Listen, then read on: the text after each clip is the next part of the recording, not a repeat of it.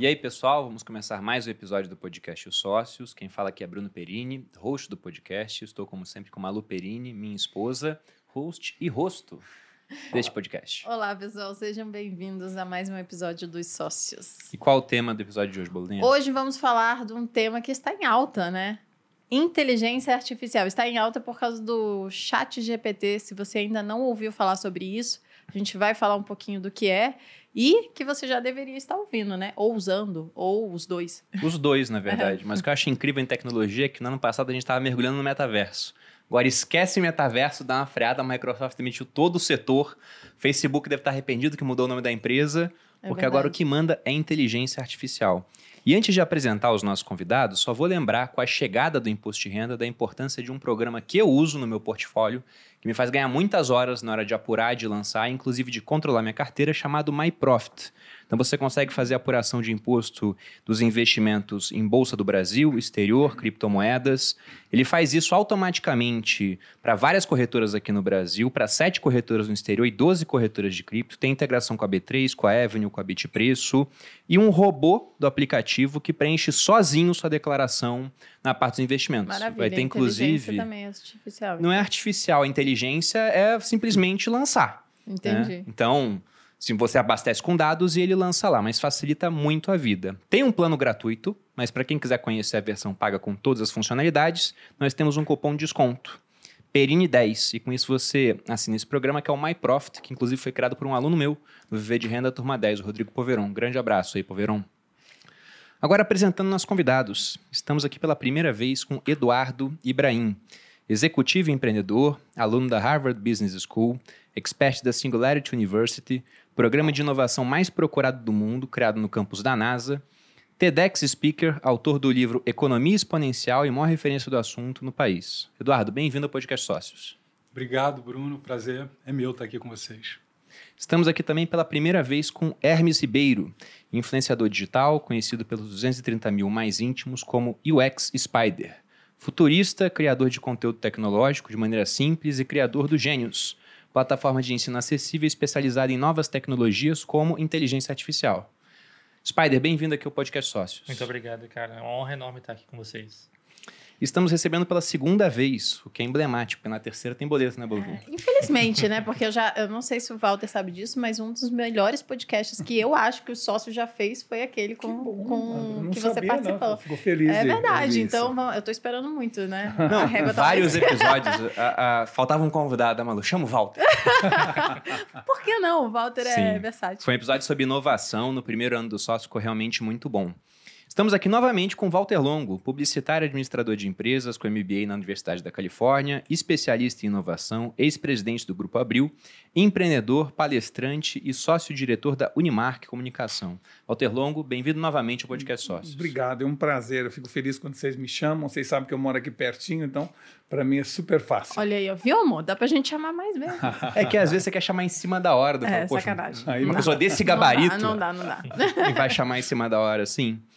Mas para começar, até para ambientar o pessoal que está assistindo e tem pouco contato com esse termo, o que seria inteligência artificial? O que define isso e separa, por exemplo, daquilo que a gente já tem em casa, uma Alexa que fala com a gente fazendo Uhum. perguntas básicas, já é uma inteligência artificial ou não? Está distante do que a gente está vendo agora em termos de evolução? Bom, posso começar.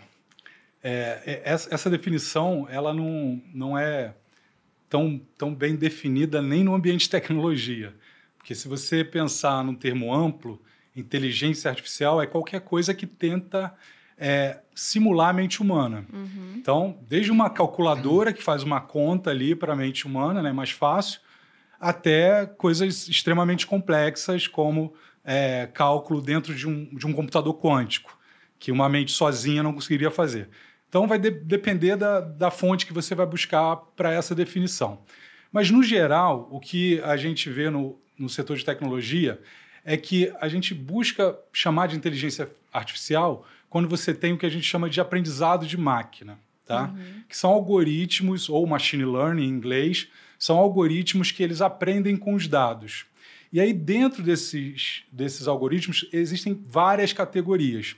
Algumas que são até muito baseadas em, em estatística comum que a gente conhece, que a gente aprende nas universidades, ou quem é de economia aprende com econometria a fazer séries temporais, coisas do tipo. E aí, quando você cai nesse tipo de categoria de inteligência artificial, quem é de estatística fala assim: pô, mas isso aqui é só estatística, isso aqui não é inteligência artificial. Então, por isso que é difícil definir, tá? Mas, no geral, é isso. É quando você tem um aprendizado de máquina, e aí os aprendizados mais avançados são aqueles que envolvem as famosas redes neurais, né? E, e aí é quando você é, cria várias camadas de aprendizado usando essas várias formas estatísticas, né? Ou estocásticas, como a gente chama, para buscar probabilidades de eventos. Então, quando você junta isso tudo e a, maca- a máquina está aprendendo com dados, aí você pode chamar, nesse espectro aí de definição de tecnologia, uma inteligência artificial pura, real, que está acontecendo ali.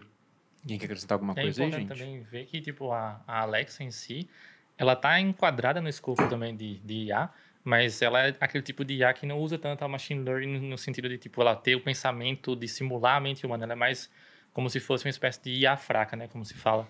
Que, basicamente, ela responde comandos que você dá para ela. Ela não faz mais nada além daquilo. Ela não tá pensando por conta própria. Tem uma Saca. criatividade, entre aspas. assim. Exato.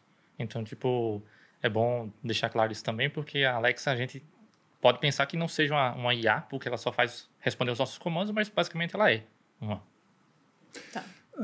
Eu, eu tenho a impressão, eu não vou definir tecnicamente, mas eu tenho a impressão que o que o ser humano faz é transformar dados em informação e informação em insight. É isso que nós fazemos o tempo inteiro, é assim que o nosso cérebro processa né, tudo que eh, entra e sai dele. E o fantástico que está acontecendo neste momento, já que a Alexa tem vários anos, o que a gente está percebendo com o chat GPT, mas com outros também, é que pela primeira vez eu tenho visto, para meu espanto e ao mesmo tempo fascinação, é que o- a inteligência artificial está recebendo dados, transformando informação e em seguida gerando insights. E isso é realmente espetacular. Então, vou dar um exemplo. Eu perguntei ao chat GPT recentemente para tentar pegá-lo. Eu perguntei ele assim: eu queria que você me desse, né, ou fizesse uma análise comparativa sobre a ótica da existência humana entre a religião budista e as obras de Shakespeare. Nossa. Uau. Eu achei que agora, ele... agora eu peguei. Eu achei que ele assim, tá de embora. sacanagem, né? Tá de sacanagem, exato. Bom, para meu espanto, ele começa respondendo assim: antes de fazer esta análise comparativa, é importante a compreensão exata da- do significado da palavra amor. Você já Nossa. começa, você se mexe na cadeira, vai ver o que, que é. Ele continua dizendo o seguinte: houve na progressão da civilização um reducionismo da palavra amor. Ou seja, a gente chama de amor muita coisa quando tem significados diferentes. Na Grécia Antiga, veja bem onde ele vai. Vou falar de né? amorfilia. Havia eros. dois tipos de amor: o Olha que amor interessante. eros, que era o amor mais sensualizado, pa- apaixonante, e o amor ágape, que era o amor mais filial, mais fraternal. Essa altura eu já estou parado, já estou com medo, tá certo? e aí ele começa então a fazer a comparação de quais desses tipos de amor a gente encontra nas obras de Shakespeare e na religião budista. E mostra que, no fundo, Shakespeare escondia pela era romântica muito Eros, transformando Eros em amor ágape, mas no fundo tinha. Ou seja, é, uma, é de uma complexidade, Complexidade. que eu diria a você o seguinte: tem muito filósofo que demoraria uns dois anos para dar a explicação que ele deu em dois minutos. Então, ah, inteligência artificial é algo que evolui e que, se a gente visse um ano atrás, seria totalmente diferente de hoje. Então, se eu pudesse resumir, a capacidade de transformar dados em informação, e informação em insight, é o processo pelo qual eu estou vendo vai a evolução da inteligência artificial. É engraçado isso, porque eu também fui tentar pegar o, o chat GPT. Vamos ver se esse negócio é, é tão bom Mas assim. peraí, deixa eu dar só um pause. Para quem não sabe ainda o que é chat GPT, é bom a gente explicar, né? É um, é um, Eu nem sei explicar. Eu ia explicar, mas aí eu... É porque é um site, não é um site, é uma página. É, foi uma criação de uma empresa, né? Mas se alguém quiser explicar melhor, que acompanha mais isso, da Open AI, Ah, né? eu, eu fui beta tester do, do chat GPT é, quando eles liberaram, há mais ou menos dois anos. E na- no início, né, a gente só acessava via APIs, que são in- interface programa a programa. Então eu já fazia chamadas no chat GPT e aí usava algumas das criações do chat GPT nas minhas palestras e tal. E só que agora ele- eles disponibilizaram uma interface que, que todo mundo pode acessar como se fosse um chat de conversa mesmo. Sim. Então, como, como o Walter falou aqui, você pode entrar lá, fazer uma pergunta e ele vai completando ali é, esse, esse raciocínio de máquina. Se jogar no Google chat GPT, a gente entra Acha. nessa. Acha nessa. Sim. essa- Ainda esse acha. Bom ter acesso. Porque cuidado. talvez ele queira dar um boicote depois de um tempo, É, né? eu- Porque vira uma competição muito grande. Não, eu imagino que vai cobrar por isso alguém. Já não. cobra, né? Não é questão de cobrar, por exemplo, mas é porque para que perguntar para o Google, que vai mostrar um monte de resultados ah, sim, e o os primeiros Google. são anúncios? Entendi, entendi. Você pode perguntar para a inteligência artificial, ela te dá a resposta na hora, por exemplo. E se você perguntasse para o Google, você não ia ter resposta. Você cai alguns vídeos Não, de não, pessoas falando algo parecido. é, se eu tivesse feito a mesma pergunta, o Google teria dado talvez um milhão de sites onde a palavra Shakespeare e a palavra religião Estão budista juntas. estão presentes e depois eu é que pego aqueles dados e transformo em informação Uhum. e depois gero um insight. O que o chat GPT faz é já vai direto para o insight. Então, É, foi bem Houston, we have a problem. É. Mas E- qual- como você pegou o chat, amor? Primeiro Você eu fiquei tentou, né? conversando com ele. Eu pedi para fazer, por exemplo, um poema falando da história de Bruno, um jovem rico, né, inteligente, culto. Enfim, Lá vem. A gente pode falar que é, é- no começo do Conde de Monte Cristo tem isso, né? Um homem excepcional passando por circunstâncias extraordinárias, basicamente foi o que eu falei de mim, e Malu Perini, que era uma jovem assaltante de bancos, né, muito bonita e perigosa. Ele escreveu um poema sobre isso. Escreveu um poema e ficou legal até. E aí eu perguntei em português e perguntei em inglês. O de inglês estava rimado. O de português inicialmente não tava. Eu pedi pra ele rimar, ele rimou, ficou meio bosta em português. O inglês ficou muito bom, no final até postei nas redes sociais. Mas eu queria ver se ele tinha realmente tanto conhecimento ou se ele era mais ou menos como uma pessoa que também erra às vezes. E comecei a perguntar de mitologia. Eu perguntei sobre a Guerra de Troia. E ele errou. Ele inverteu a nacionalidade de participantes. Ele falou que Paris, que era um príncipe troiano, era grego, e que Helena, que ficou conhecida como Helena de Troia, mas que era de Esparta inicialmente, era troiana. Eu falei, Mas olha só só. Aí eu tirei print pessoa- pra me gabar. É, Mas isso ele errou única- agora, não erra mais daqui a um tempo, né? Claro. Mas falei, Bold, eu te interrompi. Não, só uma única pessoa que ia entender que ele errou. Descobri você, né? Que estuda Não, quem, isso. quem gosta daquilo Ninguém mais ia saber. ia entender. Mas isso agora tomou um rumo que viralizou em rede social. Uhum. Certo. Sim. Mas o que, que a gente teve anteriormente que foram marcos da evolução da inteligência artificial? Porque de vez em quando a gente via alguma coisa do tipo, ah, Google ou Facebook vão desabilitar a sua IA porque começou a ter umas conversas estranhas, interagir com elas numa linguagem própria. Tem marcos que vocês enxergam nessa jornada?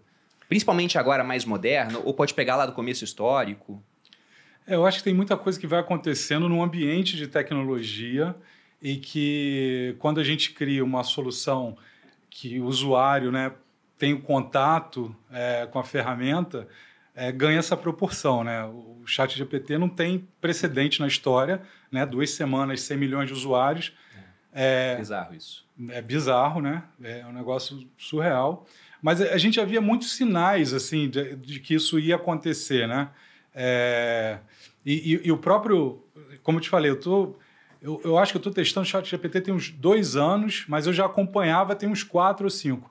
E aí, recentemente, eu fui buscar lá um artigo que eu fui ver que a data é de 2018, ou seja, quatro anos, no site da OpenAI, que é a empresa que criou o chat GPT, que dizia assim, olha, é, de 2012 para frente, a inteligência artificial, a evolução da inteligência artificial começou a ganhar escala exponencial, que é aquela que dobra de períodos em períodos, a cada 3,8 meses. Significa o seguinte, que a a IA é um negócio que já, já vem desde os anos 50, né? É, e, e- é engraçado também, você aqui que está sempre falando de finanças, 3,8 economia, meses, você falou, Ibrahim? Quatro tem meses, é. Quase quatro meses. É, menos de quatro meses. Então é muito É, melhor do que a lei de né? Moore, por exemplo. Exato, esse que era o ponto. O artigo falava sobre isso. O, o, o, a IA de 2012 para frente começou a dobrar de capacidade a cada 3,8, menos de quatro meses. o que superava a lei, a lei de Moore em, em, em, três vezes, porque a média da lei de Moore é 18, 18 meses. Então, isso é uma coisa que no livro aí você vai ver quando tiver tempo, Economia Exponencial, né, o meu livro, que a gente baseia a lei de Moore para falar dos avanços exponenciais que estão atingindo a economia agora, a sociedade, carreiras, trabalho, etc. E aí você usa como base a lei de Moore. E aí quando você vê a inteligência artificial, que de 2012 para cá ultrapassa a lei de Moore, aí você fala assim, cara, algo de extraordinário vai acontecer e ninguém sabe o quê. E aí, de repente, oh, o chat GPT está no ar, 100 milhões de usuários em duas semanas. Então, é, essa coisa, de repente, não é tão de repente assim, sabe? A gente já sabia que o negócio estava acontecendo. Agora, não tinha uma ferramenta que jogasse na sua cara isso como está acontecendo hoje. Eu, eu, acho que o principal responsável é mais a parte da interface. É isso que aproxima o usuário final, né, todo mundo, Sim. assim, de uma ferramenta tão poderosa. Acredito que quando passaram a investir mais na questão de UI, né, que é a interface do usuário, a, esse caminho que, que liga, porque IA já existe desde os anos 50, então, tipo, os avanços vêm acontecendo, mas tem, vem acontecendo cada vez mais rápido, como tu disseste, a cada quatro meses, e a tendência é encurtar cada vez mais esse período quanto mais ela aprende. E, tipo, a gente não tinha noção de ter, meio que mexer com isso, ah, o usuário final, digamos assim. E aí, tipo, a Google já investe nisso há bastante tempo, só que não está aberto para o público final. A OpenAI foi lá, abriu, colocou uma capa, digamos assim, uma UI bonita por cima, em formato de chat, e isso fez com que todo mundo começasse a ver que aquilo ali é uma coisa muito a, digamos prática. que, prática, uhum. que você pode chegar e pode mexer. Uhum. Então, tipo, tira uma barreira. Sim. Isso facilita a entrada. O, eu acredito que o chat GPT é apenas o início do começo, do princípio do que vem por aí. A gente, é, eu diria assim, até hoje nós tivemos grandes ondas que mudaram a nossa vida. A internet foi uma grande onda e hoje, 20 anos depois, para nós já faz parte do nosso cotidiano, né? Uh, dessa vez nós não estamos vendo uma onda, nós estamos vendo um tsunami. Sim. E esse tsunami, nós vamos ter que aprender o mais rapidamente possível a surfar nele, porque senão ele engole a gente. Então, uh, eu sou um otimista, você sabe, eu estou sempre vendo o lado bom da tecnologia, não o lado ruim, mas claramente nós vamos ter uma substituição da inteligência artificial na área do direito, na área da arquitetura, na área da publicidade, na área da geração de código. Nós estamos vendo já isso acontecendo agora, as we speak. E aí, evidentemente, que tem duas hipóteses: um processo de adição, onde uhum. homens e mulheres se transformam em super-homens e super-mulheres, ou de substituição. Sim. E it's up to us, está na nossa mão a gente abraçar de maneira entusiasmada o que existe por aí, ou ficar negando, ficar com receio, ficar com medo, e nós seremos engolidos por tudo isso que está vindo por aí. Eu, eu acho que a inteligência artificial está sendo percebida pelo primarismo do jornalismo brasileiro, porque uhum. é muito primário, né? Sim está sendo percebida como aquilo que vem roubar empregos. Se você fizer uma análise um pouco mais profunda, você vê que ele não vem roubar empregos, ele vem devolver nossa humanidade. Nós não nascemos para ficar numa linha de produção trabalhando ou ilustrando durante três dias uma imagem. Nós viemos para sonhar, para imaginar, para questionar, para duvidar, este é, esta é a missão humana, que nós nos afastamos dela durante décadas, em nome de uma produtividade. Esta produtividade vai ser transferida para a inteligência artificial e vai trazer de volta a capacidade nossa de sonhar, imaginar, criar. É isto que nós devemos fazer a partir de agora. Bom, você me lembrou uma frase que ela foi dita por um gestor o Paul Tudor Jones. Ele estava numa conferência há um tempo atrás falando sobre isso, já faz alguns anos. IA e robôs e como isso poderia mudar o futuro do trabalho. Uhum. E aí uhum. perguntaram justamente para ele: você não acha que a gente vai ter um desemprego em massa? E ele uhum. respondeu uhum. uma frase que ela é icônica e que a Malu usa muito bem para vender vibradores. para ver como é que é uma frase versátil, né? É uma frase vibrante. Exatamente. ele disse o seguinte: nenhum homem é melhor do que uma máquina, nenhuma máquina é melhor do que um homem com uma máquina. Foi isso que ele argumentou. Muito boa. Só que frase. eu fico em dúvida se realmente vai ser assim, o homem com uma máquina vai conseguir superar a máquina em si. Porque devido a essa evolução exponencial, né, que é até assustadora se for pensar, eu juro que na hora eu fiquei arrepiado, porque eu não sabia que estava evoluindo tão rápido assim. Para mim, o paradigma ainda era a lei de Moore. E o pessoal até fala, não, esse paradigma vai chegar até um limite, porque o, o que, que a lei de Moore fala, né?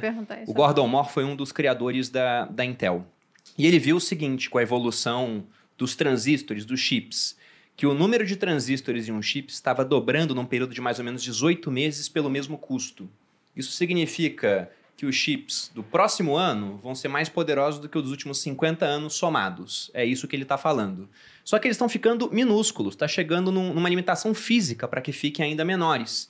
Então, alguma coisa aconteceu, um novo paradigma em termos de evolução. E parece que já está acontecendo, que é essa evolução das inteligências artificiais. E o Elon Musk, por exemplo, é muito vocal, falando que até é um risco para a humanidade, na opinião dele. E eu li um livro chamado Superinteligência uma vez que eu comprei pelo motivo errado. Eu comprei porque eu achei que ele iria me ensinar a ser mais inteligente. E ele não falava disso. Ele falava, era um filósofo sueco, Nick Bostrom, sobre como uma hora surgiria uma superinteligência e que o marco seria quando essa superinteligência fosse capaz de fazer qualquer coisa, né? por exemplo, criar outros programas, melhor do que o melhor homem é capaz de fazer. Então ela criaria uma outra versão melhorada dela, que criaria uma outra, e de repente, numa curva exponencial, nós criamos Deus. Era basicamente o que ele falava. E como se proteger desse Deus? Era um livro meio sinistro, no final das contas. Mas vocês acham que existe realmente esse risco do ser humano ficar obsoleto devido à evolução da inteligência artificial? Então, de- depende, como, como o Walter estava falando aqui, é, como que a gente vai encarar o trabalho no futuro, né? Esse aqui é o ponto. É, tem um livro também muito bom de, de outro especialista lá da Singular, chama é, Boyles, é, chama O Futuro do Trabalho, então, mas está em inglês, né? É, quem que se interessar para procurar. E ele fala, é, pri- principalmente assim, das substituições de emprego, né? que a gente tem que é, é, ter, ter a noção de que você não vai pegar uma massa hoje, por exemplo, de motoristas de caminhão com 60 anos, 50 e tantos anos, e vai transformar esses caras em trabalhos criativos. O cara não vai sair, não vai virar UX, não vai virar. é, não vai, cara. O cara está em outro momento da vida dele.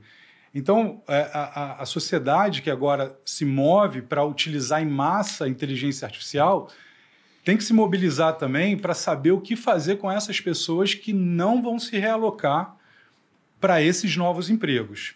E na economia tem um nome isso, né? A gente chama de desemprego estrutural. É o gap da estrutura de emprego atual com a estrutura de emprego que está se formando. Então, assim, não é que os empregos não vão existir mais, mas a estrutura de emprego muda.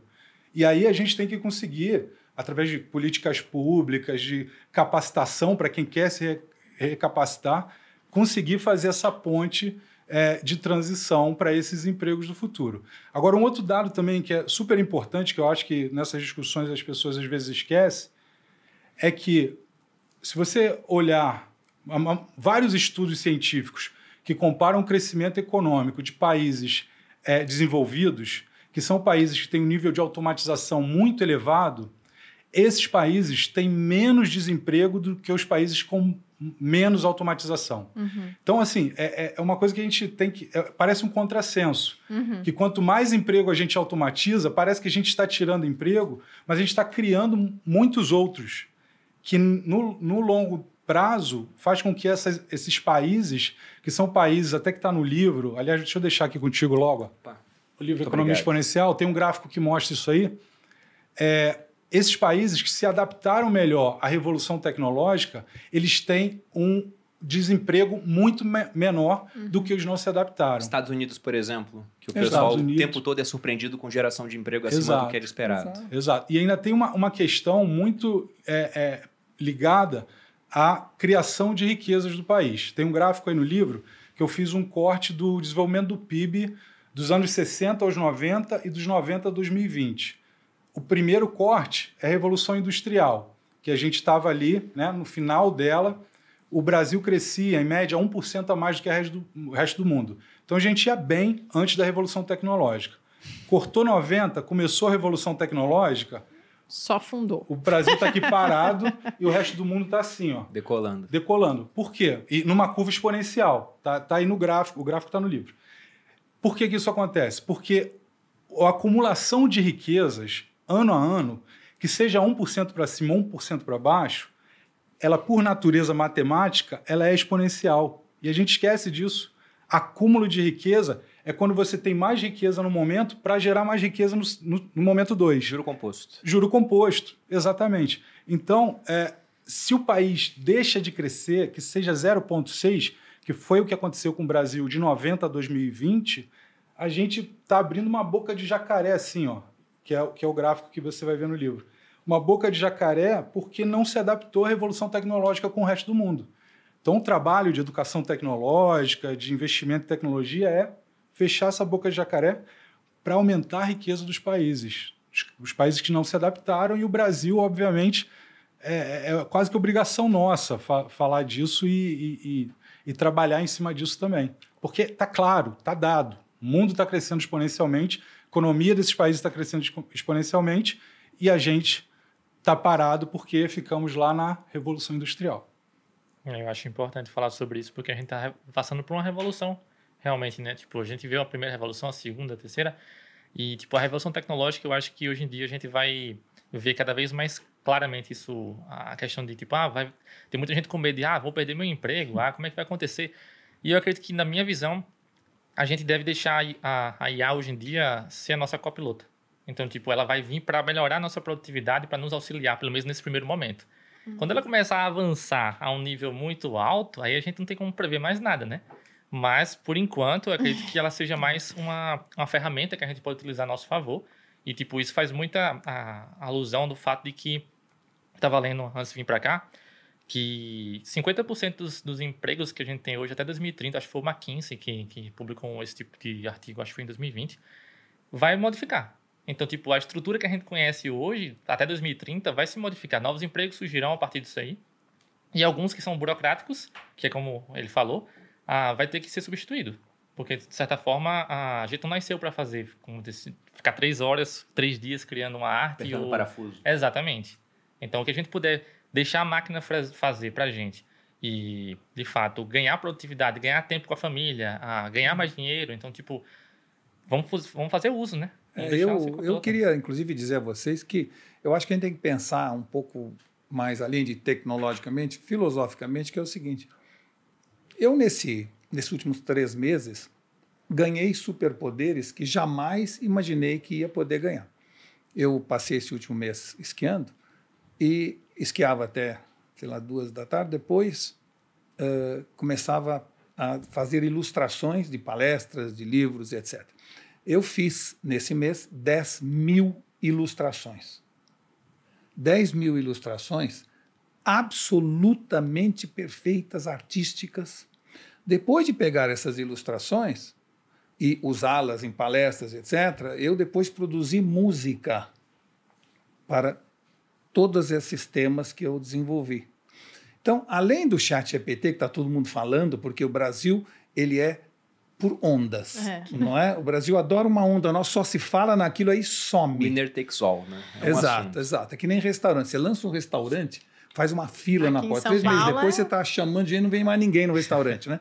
O Brasil é muito uh, de moda, muito modal. Uh, você falou antes da gente começar a conversar sobre meta, metaverso. Você vai nos Estados Unidos, onde está, continua crescendo, evoluindo, empresas investindo. O Brasil morreu, morreu, não se fala mais. Não se fala mais porque é o Brasil, mas continua evoluindo. Então eu estou dizendo isso para dizer o seguinte: eu acho que além do Chat GPT Existe inteligência artificial que faz música, música como se fosse um compositor. Existe inteligência artificial que faz arte, arte como poucas vezes eu vi reunidas. Então, nós estamos agora uh, ganhando novos poderes, como se de repente nos tivesse sido entregue um cinto de utilidades do Batman, onde qualquer pessoa pode ser compositor, artista, Sim. engenheiro de prompt. Ou seja, o que você quer fazer está sendo possível.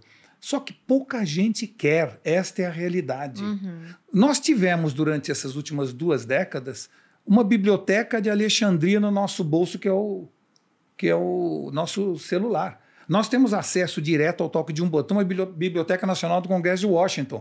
87% do que é buscado na internet é só bobagem. É gatinho estourando balão, é o Whindersson Nunes fazendo micagem. Ninguém quer saber de nada. Então, o problema fundamental do homem não é a tecnologia, é a perda gradativa da curiosidade, fruto do acesso fácil a toda essa informação. E se nós não continuarmos mantendo a nossa curiosidade em alta, como eu falei, Houston, we have a problem. né? Ou seja, vamos ter problema. Então, uh, eu tenho certeza que daqui para frente, com a inteligência artificial, com tudo isso que está acontecendo, o mundo não será mais dividido ou segregado entre ricos e pobres, ou brancos e negros, e sim entre curiosos e descuriosos. Aos curiosos caberá a liderança de tudo que está chegando. É, eu também acredito no sentido de que, tipo, boa parte do que a gente tem hoje em dia, que são os ilustradores, a, é bom a gente tocar muito na tecla de que tem ilustradores, tem claro. músicos que eles não curtem a ideia de uma máquina criar uma, uma, a arte deles. Então, tipo, tem que trazer esse outro lado também. Só que eu acredito que daqui para frente a gente vai se tornar mais empreendedor, criador, de fato, do que a, digamos que ah, essas funções que a gente mais tem hoje em dia. estratégico que operacional, digamos Sim, assim. exato. É, Mais é, criador que fazedor. O que eu penso é sempre é que quem está preocupado em perder emprego é sempre quem faz uma, um, claro, trabalho um trabalho medíocre. Claro, claro. E aí a pessoa fala, meu Deus, vão me substituir. Sendo é. que você, quando a pessoa faz um bom trabalho, ela não está preocupada com isso. Sim. Isso, no ou geral. seja, não haverá inteligência artificial que compõe músicas iguais a Tom Jobim. Uhum. Mas haverá 90% da população de música que perderão. Mas quando eu digo perderão emprego, é importante dizer o seguinte: perderão emprego se Esse, não se né? aliarem né? à inteligência artificial e não fizerem a sua base musical e produzir cinco vezes mais música, como eu produzi 10 mil ilustrações. É, é só você se aliar. Uhum. Ou seja, nós temos que nos jogar de maneira entusiasmada rumo ao desconhecido. Quando os judeus fugiram do Egito em busca de, da, da Terra Prometida, né? Eles chegaram na beira do Mar Vermelho, estava o Mar Vermelho fechado, o exército egípcio atrás e aquele mar fechado na frente. Aí conta a história dos Dez Mandamentos que eles, que o mar se abriu e eles, eles atravessaram. Não é verdade. Não foi o mar que se abriu e eles atravessaram. Foram eles que estavam tão convictos da busca da liberdade que se jogaram no mar. E Deus ficou tão emocionado com a coragem e determinação daquele povo que abriu o mar para eles continuarem a travessia. Então, se eles estivessem na beira da água, botando pezinho para ver se está quente ou frio, estavam fazendo pirâmide até hoje lá. O, o, problema é coragem e entusiasmo de se jogar nesse mar desconhecido. É porque é algo novo, né? E claro. tudo que é novo afasta. Dá medo. É. Quando você falou de 10 mil ilustrações, quanto tempo que você fez? Em um mês. Né? Um mês? É. Então o chat GPT também vai disruptar o Venvance. Porque o pessoal usava isso para ser mais produtivo. Acabou agora, meu filho. Já Você era. Vai poder Não... dormir tranquilo. É, vai dormir e passa a usar o chat GPT. Acabou essa era das drogas. Eu vou vender farmacêutica que eu tenho na carteira agora. que eu acho que vai cair o lucro.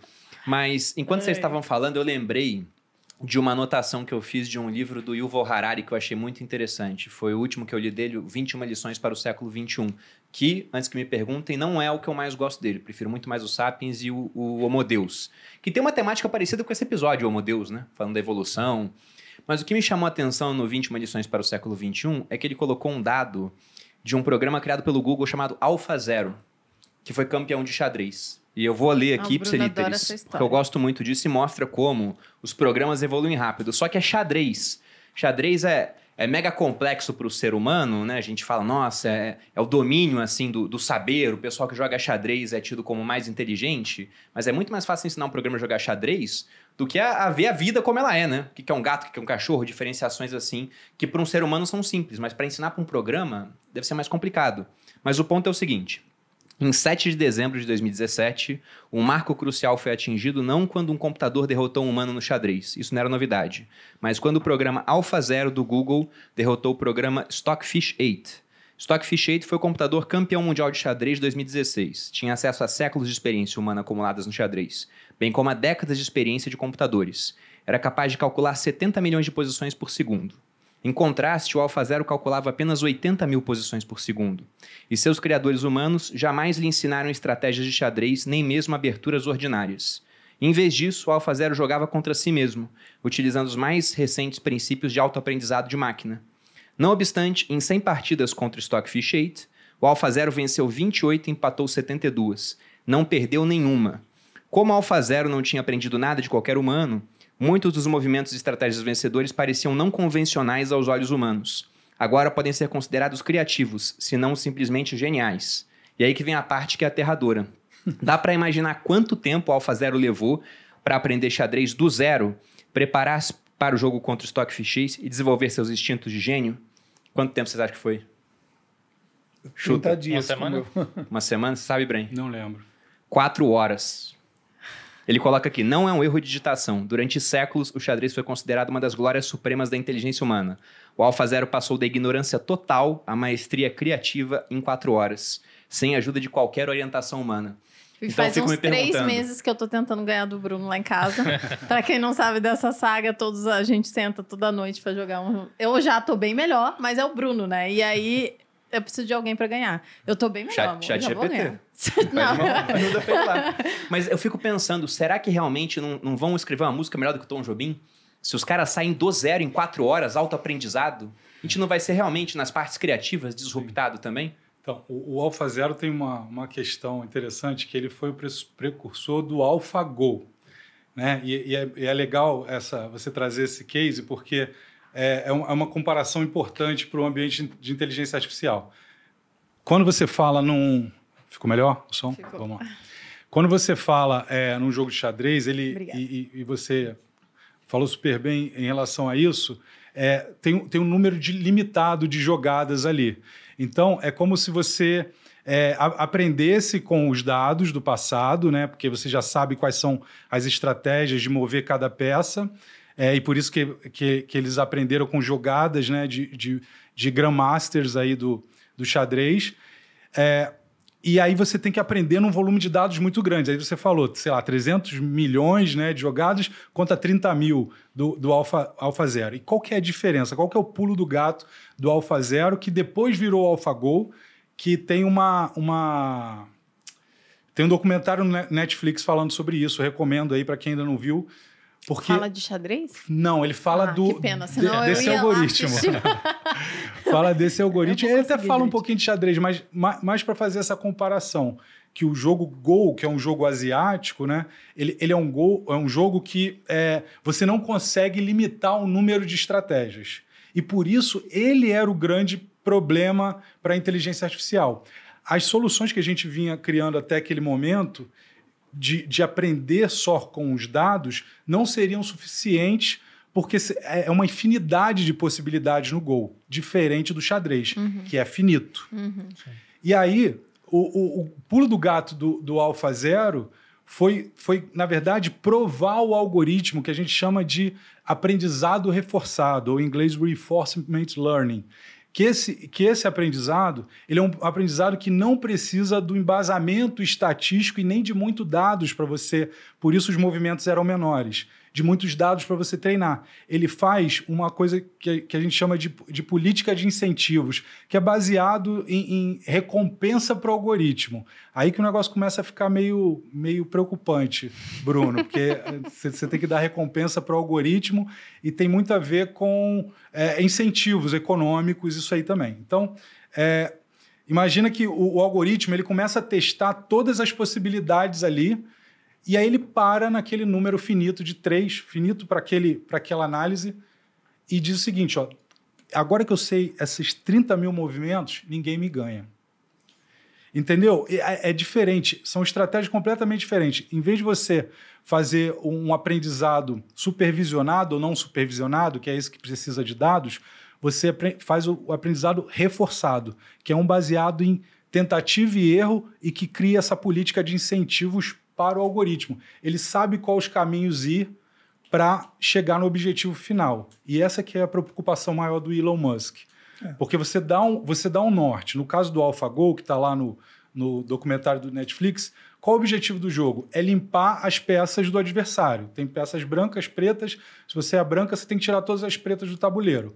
Você não ensina nada além disso para o algoritmo.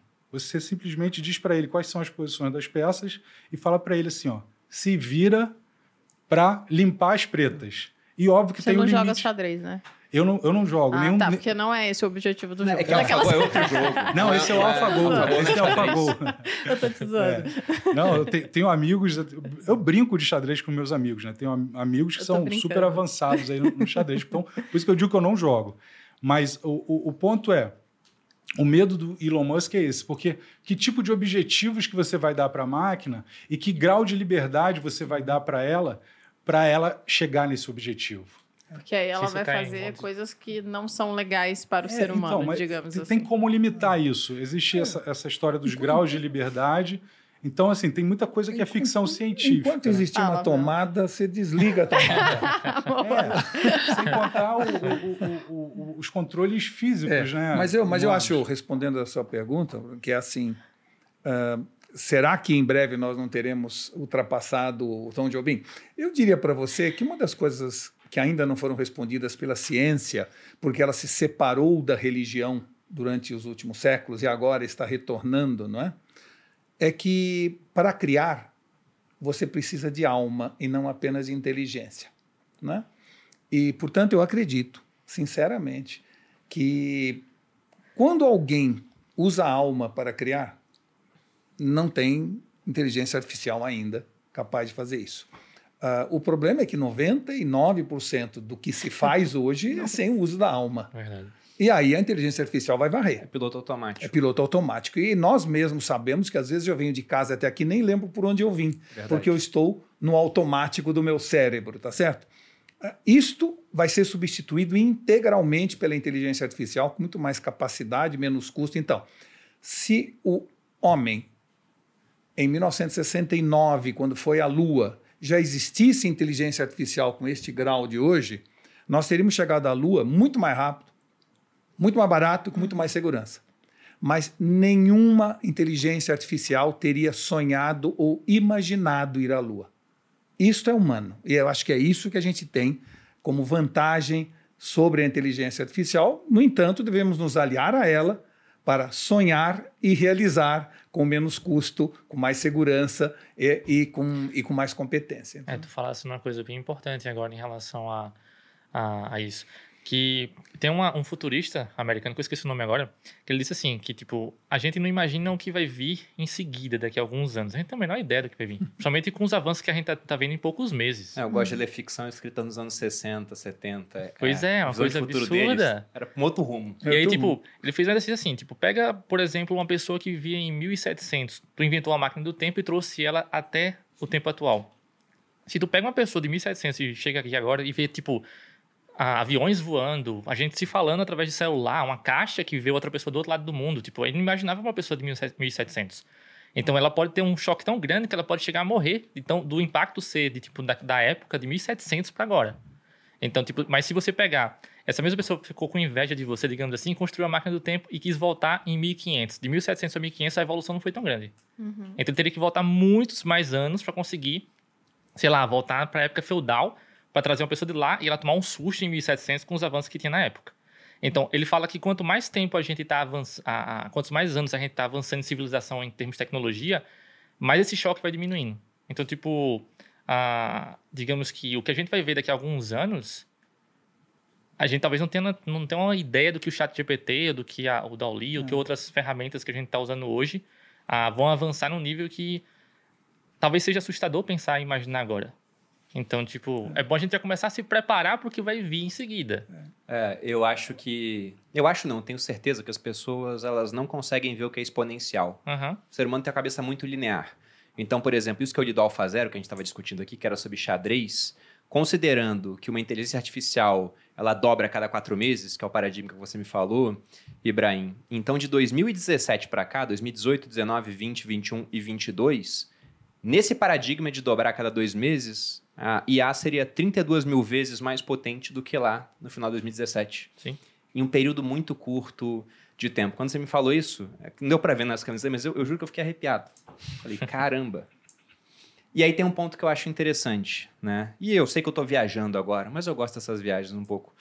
Eu tô lendo um livro já há bastante tempo, que ele foi escrito nos anos 2000 por um cara chamado Ray Kurzweil. É o fundador da Singularity. Isso. E o Ray Kurzweil, o nome do livro é A Era das Máquinas Espirituais. E o que é assombroso é que você lendo o que ele escreveu nos anos 2000 em termos de evolução, você vê muita coisa acontecendo agora. Parece que o cara ele tava aqui e voltou para 2000 para escrever o livro. É bizarro. Esse livro vocês não vão achar, gente. Eu fui procurar, não consegui. Eu peguei emprestado com o Monkey, do perfil Monkey Stocks. Um grande abraço para ele. E roubou e nunca mais E vai tá, devolver. acho que é quase há então... um ano lá em casa. Tá em custódia. Um dia eu devolverei, Monkey, eventualmente, cara. Eventualmente ele voltará a você. É que eu não acabei de ler, não consegui ler, mas é muito bom o livro. Ele é denso, ele é pesado. Mas por que, que o nome é A Era das Máquinas Espirituais? Porque ele fala, e eu não cheguei agora nos pormenores disso, mas que a próxima etapa da evolução pode não ser baseada em carbono, mas sim em silício. Eles acreditam que isso pode vir a acontecer, porque sempre que fala em IA, o que vem na cabeça é rebelião das máquinas, exterminador do futuro. Existe como um dia isso vir a acontecer? Uma IA ficar senciente, desenvolver consciência e pensar: meu Deus, o melhor para o mundo é não ter humano aqui, por exemplo? Então, eu acho que para analisar isso, né, a gente tem que. É, Sempre tem um viés pessoal. Se você é um cara mais romântico, você vai ver de um jeito. Se você é um cara mais pragmático, você vai ver de outro. Então, é, é, tem- usando até o exemplo do, do Ray Kurzweil, e eu já, já indiquei o livro é, Máquinas Espirituais também, mas depois me arrependi porque o cara se assustou com o livro que eu emprestei. É, é, porque é um livro denso, como você falou, não é para qualquer um, não é, não é leitura inicial de, de AI, mas é para quem que quer, quer avançar, um excelente livro realmente. E tem um, um documentário do, do, do Ray, é, e, e eu já tive com ele no Vale do Silício, lá, né, no início da Singularity e tal. É, tem um documentário que ele segura uma pedra, isso está no YouTube, eu não, bota o Ray Kurzweil Singularity vai achar. Ele segura uma pedra e fala assim, olha, você está vendo só uma pedra, mas aqui tem muito dado. E ele está falando é, da, da, da composição física e química da pedra, que hoje a gente não consegue, é, até com os avanços que a gente tem hoje de física, manipular materiais como a gente manipula coisas que já estão digitalizadas. Mas o que o Ray fala é: isso aqui também vai ser digitalizado. Não tem nada no mundo que possa ser digitalizado que não será digitalizado. Então, quando você digitaliza não só a informação que a gente está falando aqui, mas também como os materiais do universo, cara, você vai. é, Essa brincadeira aí que os filmes fazem, né? Ou, ou o livro Homo Deus do, do Yuval Harari é, diz, né? A gente vai atingir capacidade de deuses, né? Porque você vai estar manipulando o universo. Mas você acredita que isso está muito longe? Ou está próximo? Então, você pega o exemplo da- da- das, das, é, é, carnes sintéticas hoje. Acabou de ser aprovado pelo FDA, deve ter uns dois meses, é, a venda de carne produzida em laboratório, que é um problema ve- de veganismo. Né? Eu fiquei lá na Califórnia um tempo, tem vários amigos na Califórnia, muita gente é vegano, e, mas tem gente que gosta de comer carne e, e vive nesse dilema. Eu não quero matar o animal, mas quero comer carne. E o que vai resolver isso? A carne criada em laboratório, que é uma manipulação é, biológica de Já é o homem brincando de Deus, já. Já é o homem brincando de Deus. Você está tá produzindo carne em laboratório, cara. Aí você pode entrar nos questionamentos românticos aqui. Será que a carne vai ter alma? Eu, é, eu né? tenho, eu tenho a impressão que quem está nos assistindo, está vendo, é, claro que acha como nós fascinante tudo isso, mas no fundo fica sempre aquela preocupação aqui atrás, assim, o que, que eu vou me formar? Isso Sim. é um ponto bom. Não é? Porque imagina o cara que vai entrar na faculdade agora, daqui a cinco anos, Isso. talvez não tenha mais profissão para ele. Isso, exato. Ou, ou, ou o professor do outro lado fala assim: como é que eu vou avaliar a competência desse aluno quando eu peço um trabalho e quem faz é o chat GPT? Né? Eh, Esse, vou ter sim. que fazer prova oral só? O que que- como é que faz? Então, tem agora, toda vez que surge uma nova tecnologia, aparece um monte de pontos de interrogação na nossa frente. Né? Um cipoal de questionamentos que a gente tem que pegar facão e ir abrindo, porque eh, ninguém sabe o que seria se não tivesse sido.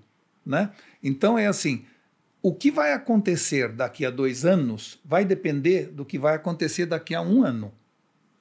Então, eh, se você pensar assim, eh, Schopenhauer diz o seguinte: Deus dá as cartas e a gente joga. né? Ele não acredita nem no livre-arbítrio e nem, e, e nem na- no destino.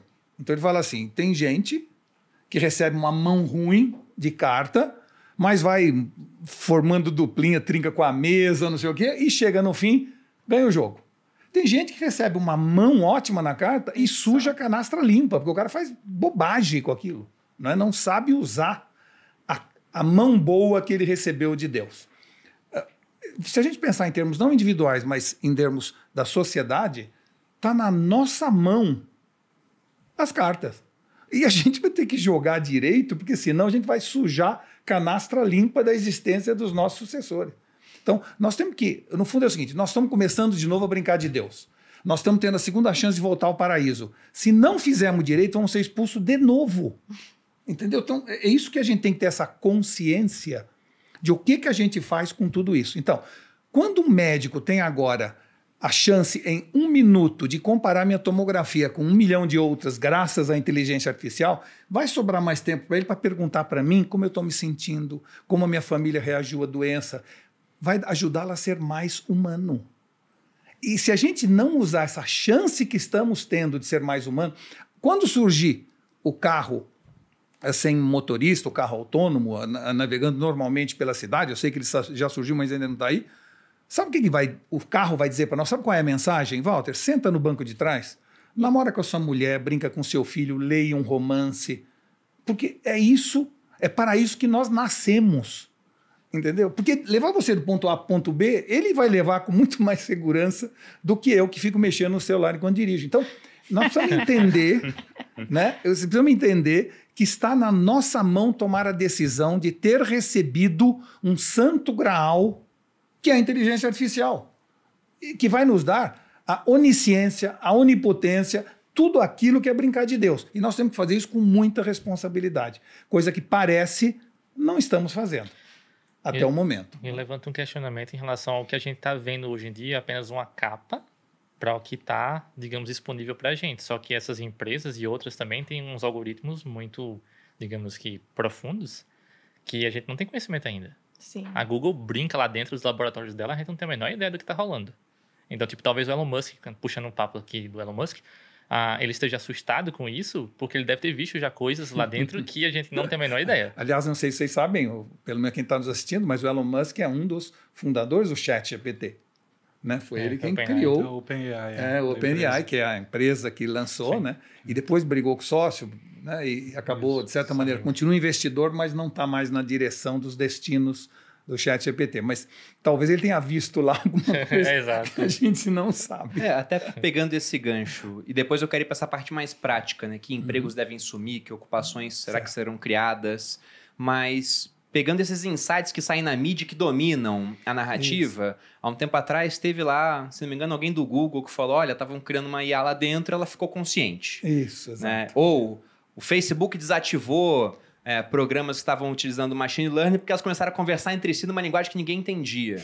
Como é que foram essas histórias? Vocês têm conhecimento disso? Sim, eu vi algumas, né? Mas é, dizem até que o, o, o retardo da Google de lançar o Bard, né, o, a- concorrente do Chat GPT, foi um pouco por causa dessas notícias desse ex-engenheiro lá. É, foi uma repercussão negativa, né? Então dizem que o- a Google preferiu frear um pouco as coisas de IA que estavam para ser lançadas, porque aquele momento Não era é, propício para isso. não era propício. Será mas- o Google o- a nova Kodak? É, É, É, esse é um questionamento bom também. Eu Verdade. tenho alguns amigos da Google que não iam querer ouvir isso, não. Mas Mas eu estou dizendo, eu também não estou dizendo que será. Estou dizendo assim, será que ao, entre aspas, não ir além naquilo que outros vão, você não pode tomar esse, Mas, ter- tomar esse então, risco? de- depende, né? Igual você estava falando da, da meta, né? O Facebook virar meta. Foi super audacioso, res- Claro. né? Res- Talvez audacioso demais. E a Talvez. Google, nesse caso, foi um pouco prudente. Então, Isso. a coisa vai se equilibrando no meio do caminho, Mas né? não deixa de, ser- de ter relação, né? A Web3, metaversos, a É, IA tá tudo- tudo conectado Tudo num, tá, num tudo universo. tá, tá conectado, sem dúvida. Mas volta na pergunta aí, Bruno, que eu me perdi aqui. Não, sobre essa questão, se realmente chegou a acontecer algo assim, de, de um desdobramento inesperado e até perigoso, porque o que saía era isso. Não, a- o Google criou uma inteligência artificial que ficou consciente, que foi o que o engenheiro falou. Sim. E depois o pessoal falou, não, não foi bem assim, ficou muito longe disso. Na verdade, isso parece ser mais um questionamento de leigo, porque todo mundo que é muito mais informado sobre isso, que trabalha na área, quando eu falo isso, eles falam, Bruno, cara, para um tempo com as drogas. Só notícia, né? Só... Porque não tem como, tá muito longe disso acontecer. Mas de vez em quando sai uma notícia assim. É. Mas Mas é eu que acho o que pessoal tem. tá assistindo aquele filme de terror que saiu agora, Vandinha, onde... Ah, não, não é, é esse? Vandinha é série. Qual- Não, aquele da boneca? da boneca. Como chama? Não, Ah, não não assisti sei. porque eu não, não assisto filme de terror assim. eu É, medo. também tô contigo É, nessa. mas não assisto, o, não. a, a boneca tem uma inteligência artificial e depois sai assassinando todo mundo. É, esse é o filme. É, vamos dizer assim, a- É porque isso que gera clique, né, amor? É, exato. É, o, o cinema, o cinema, as artes, a literatura, ela busca mostrar sempre alguma coisa nova como perigosa. Aham. Sempre é assim, porque é isso que vende, é isso que dá clique. Então, e, e- e aí a resposta é assim: tudo é perigoso? Não, mas também é tudo seguro? Também não é. No fundo, sempre que o ser humano vê alguma coisa inédita, não é? Tem a excitação do novo e o medo do desconhecido. São dois sentimentos que ocorrem simultaneamente. Quando Cabral chegou aqui na costa brasileira, os índios ficaram simultaneamente excitados pelas badulaques que eles traziam e com medo do que representaria aquele pessoal de roupa estranha chegando na beira da, da, da tábua deles. Então, essa sensação nós estamos agora, nós estamos todos. Quando eu faço uma ilustração em 30 segundos, que demoraria três dias, se eu tivesse competência para ilustrar, eu gero uma excitação e gero medo. E é natural isto. E, e, ou seja, isto é humano. E é por causa do medo que nós evoluímos. Ou seja, o medo é um sentimento que foi criado dentro de nós, como também de todos os animais, para preservar a espécie. Se não tivesse medo, não existiria mais o Sim, ser humano. sim, sim. Então é natural ter medo. O que não pode é deixar o medo dominar você. Só isso. Você me lembrou uma coisa que eu acho que tem a ver com a pergunta do Bruno, é sobre a consciência, né? Du- du- duas coisas que eu acho que é importante a gente lembrar aqui. A gente falava, a coisa de dois anos atrás ou três anos, que, até já linkando com a questão das profissões aí do futuro, que a- as profissões que vão ficar são as que exigem criatividade. Isso. Aí todo mundo jogava nesse ne- nesse balde, né? Não, os humanos têm que ser criativos porque a inteligência artificial não vai substituir a criatividade, não sei o quê. E aí você escreve, eu escrevi no chat GPT, cria para mim uma música no estilo Red Hot Chili Peppers. E ela escreveu para mim. Eu tenho um amigo que gosta de fazer música. A gente há muito tempo tentava fazer uma música no estilo Red Hot Chili Peppers e a, o IA produziu pra gente a música ali. E foi muito mais criativa do que nós dois em cinco anos, que é cinco anos que a gente fala que a gente vai fazer uma música. E junto. ela em um minuto. E ela em um minuto fez isso. Então, essa coisa da criatividade, que antes a gente só. Não, isso é só humano, a máquina não vai fazer. Talvez tenha a questão da alma aí, né? A gente vai buscar o que é muito humano e aí vai ach- achar aquele pontinho ali, pra- pra- que é o que sobra, mas não se fala mais nisso. Não dá mais para você falar assim para um profissional hoje em dia: olha, seja criativo, porque aí você não vai substituído, substitu- ser substituído pela máquina. Criativo em quê?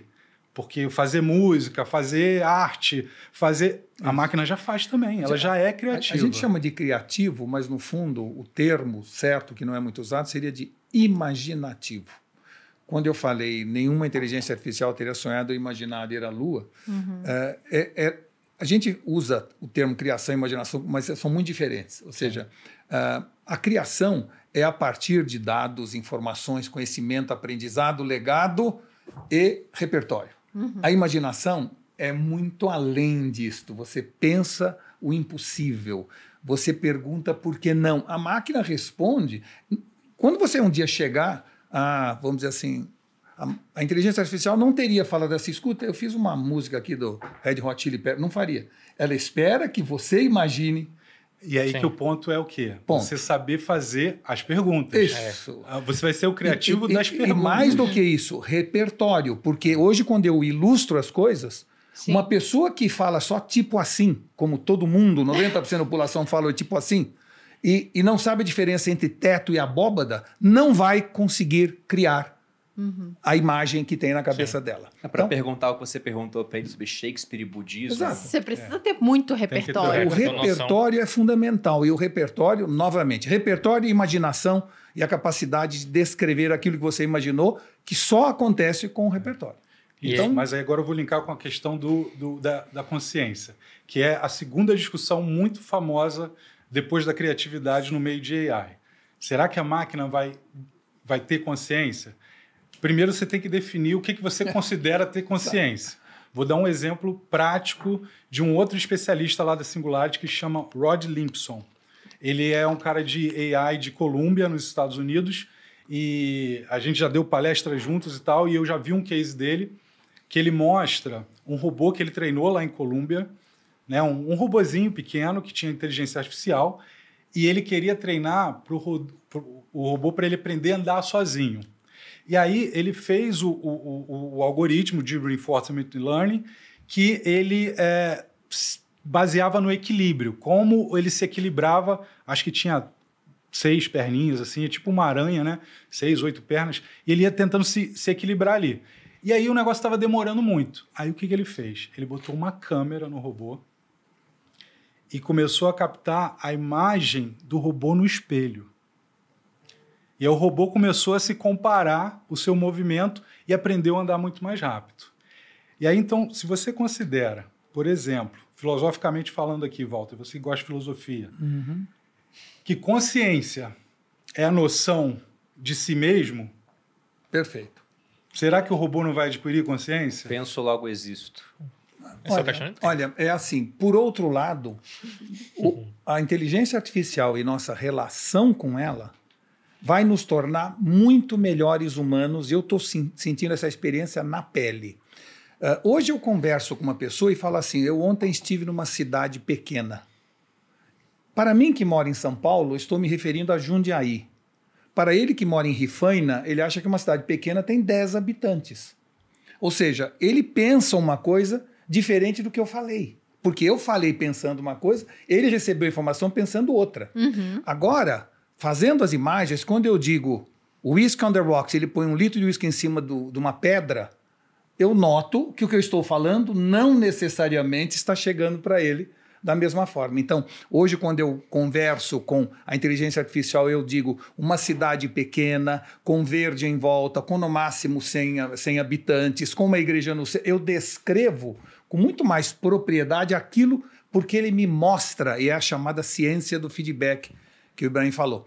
Quando eu consigo ver o que eu estou falando na cabeça do outro, se houvesse uma imagem em cima da cabeça do bonito, que eu estou falando estivesse vendo, Uhum. eu ia refazendo o que eu estou falando. Isso a gente chama de uma nova ciência que está surgindo, que vai chamar empatia digital. A capacidade que eu terei de entender que o que eu falo não necessariamente é o que ele entende. Sendo que o feedback da inteligência artificial é total e o feedback do ser humano não. Só que ao treinar com ele, eu estou falando de maneira cada vez mais compreensiva pelo outro ser humano, porque ele está de coaching me ajudando a entender isso. E eu acredito assim, ah, criando um adendo aqui, que na verdade, fazendo um link com o que tu falasse, Bruno, sobre as profissões do futuro, ah, o segredo vai ser dialogar com essa IA. No caso, não só apenas o chat GPT, mas qualquer outra que você possa, por exemplo, hoje em dia a gente tem IA que faz vídeos, já faz filmes, já aí a gente entra no outro contexto de deepfake também, que você simula pessoas falando, tipo, isso vai criar um, um- um outro tipo de narrativa que a gente precisa também estudar a respeito disso por conta das questões de, de limites, né, de você se passar por outra pessoa e tal. Mas se a gente sabe dialogar com a máquina, a gente tem uma mina de ouro na nossa mão. E entra num link de, tipo, profissão no futuro, engenharia de prompt. Se você souber, de fato, estudar como criar engenharia de prompt, tanto para o chat GPT, quanto para vídeos, quanto para imagens, quanto para música, quanto para o que você imaginar, o segredo está em dialogar com a máquina. Se você não sabe dialogar com a máquina, você vai ter resultados medíocres. Todos terão a mesma ferramenta, quem dá o melhor input está na frente. Exato. É- é isso e hoje aí. em dia já começou a ter empresa aqui, inclusive no Brasil, contratando engenheiros de prompt. É isso aí. Engenheiro Então, de prompt? Prompt, prompt. Prompt. Prompt. Engenheiro de prompt Ah, é tá. um designer de prompt, é o cara que é capaz de entender que para que aquela imagem saia, eu preciso botar HDR, 8K, eu preciso Entendi. descrever Parâmetros. o tipo de iluminação mais dramática para ele trazer uma luz oblíqua, ou seja, essa construção de que imagem eu quero ou de que ideia eu quero, vai precisar de um aprendizado que é o engenheiro ou designer de prompt. Até porque se você seguir o que todo mundo está seguindo, você vai ter resultados parecidos um com o outro. Exato. Então, a partir do momento que você começa a... E aí entra no campo de você querer inovar, de querer buscar informações, ver o que já está disponível lá e começar a testar. Porque eu acho que hoje em dia a gente tem uma... A gente é todo mundo no mesmo barco, digamos assim. E quanto mais você, você testa, mais você valida a- aqueles resultados, você vai tendo resultados diferentes do que da- das pessoas que estão lá. Por exemplo, se você entrar hoje em dia no, no Midjourney, que é um dos principais IAs de geração de imagem, É. Ah, você pode pagar o Midjourney e ter a versão mais, ah, digamos que Pro. Pro, ah, é, Pro, mas tipo assim, Mais intimista. Intimista. Intimista, é. Você e a máquina ali, você ninguém vê seus resultados. Isso, você guarda, Mas se guarda você não paga, você é gratuito, você vê os prompts de todo mundo, os resultados de todo mundo. Você pode copiar, pode tipo, explorar bastante naquele, naquele, digamos que naquele campo. E isso ali você tem um, um contexto muito maior do que a ferramenta está te proporcionando. Se tu começa a validar aquilo, começa a copiar e começa a testar, explorar de fato, os resultados que você vai ter são muito tipo superiores. Isso em questão de dois meses, três meses, você tem uma, uma noção muito mais, ah, digamos que profunda sobre aquele equipamento, né? Uhum. Então, tipo, o, o segredo é você entender a máquina. É como se conseguisse entender melhor as ferramentas e usar ela de, de forma mais assertiva. Exato. Olha, tem um, um ponto que eu anotei aqui para não deixar de falar. Quando você disse sobre a questão de consciência, né? Eu lembrei daquele teste de Turing, Uhum. do Alan Turing, matemático da Segunda Guerra Mundial, que ajudou os aliados a ganhar a guerra ao decifrar o enigma dos nazistas, né? E ele teve um, um- um final trágico, né, porque ele acabou sendo morto pelo governo que ele, ele defendeu, no final das contas. Naquela época, ser homossexual era um negócio que era praticamente proibido, ele foi condenado a tomar hormônios para tirar o impulso sexual, acabou se matando no final. Mas ele ganhou uma recompensa. Hoje ele estampa uma nota de Libra. Que Nossa, legal. Que legal. né? Mas por que, que eu pensei no teste de Turing? Porque ele tinha aquele teste que dizia como saber se uma inteligência artificial ela está consciente, né? Coloca o anteparo, faz uma entrevista com ela, se no final você não consegue diferenciar se é uma IA ou um humano, então a IA poderia estar consciente. E aí eu pensei nisso outro dia, porque se eu colocar o meu irmão atrás de um anteparo fazer uma entrevista com ele, ele não passa no teste de Turing. porque seria um Ele monólogo. sabe, né? Eu pergunto, ele fala sim, não. Como é que foi seu dia? Legal. Eu falo, isso aí é uma IA, da pior qualidade. O chat GPT, embora ele não me faça pergunta de volta, se tem uma voz lá e eu faço um questionamento desse, né? Poxa, faça aqui uma relação entre o budismo e a obra de Shakespeare. Ele começa falando, primeiro vamos falar sobre o que é o amor. Eu falei, ferrou. já passou no teste. O negócio é, é incrível. E aí, já partindo para a parte prática, que é essa questão das profissões. O BuzzFeed, outro dia, as ações dispararam 120% porque ele falou que usar o chat GPT para criar conteúdo. E demitiu 12% da equipe para poder fazer isso. Então, 12% das pessoas lá de dentro perdeu o emprego para o chat GPT. O que vocês veem de mais imediato em termos de mudança no mercado de trabalho? Quem que realmente, olha, você tá com os dias contados, meu caro, vá aprender a fazer outra coisa. Quem que tá em perigo? Porque eu já vi vídeos seus, por exemplo, Spider, Sim. você chegou lá pro chat GPT e falou, me faça uma série na academia. E saiu lá. A série feitinha rapidinho. Foi ó. Você quer treinar o quê, né? É, aí o pessoal que é personal fala, não, ele não pode fazer isso. Aí vai os sindicatos personais lá, o órgão, processar o Mas, chat GPT. mas, mas, eh, os taxistas estavam há pouco tempo atrás brigando com o Uber. É, Sim. isso é tá natural. a todo- revolução. Não, né? e, agora, e agora, daqui a pouco, os dois vão brigar com o carro autônomo. É, Isso vai acontecer. Mas- Então, quem tá em absoluto perigo agora? Quem faz um trabalho burocrático? E- A minha visão. é, a minha resposta seria todo mundo.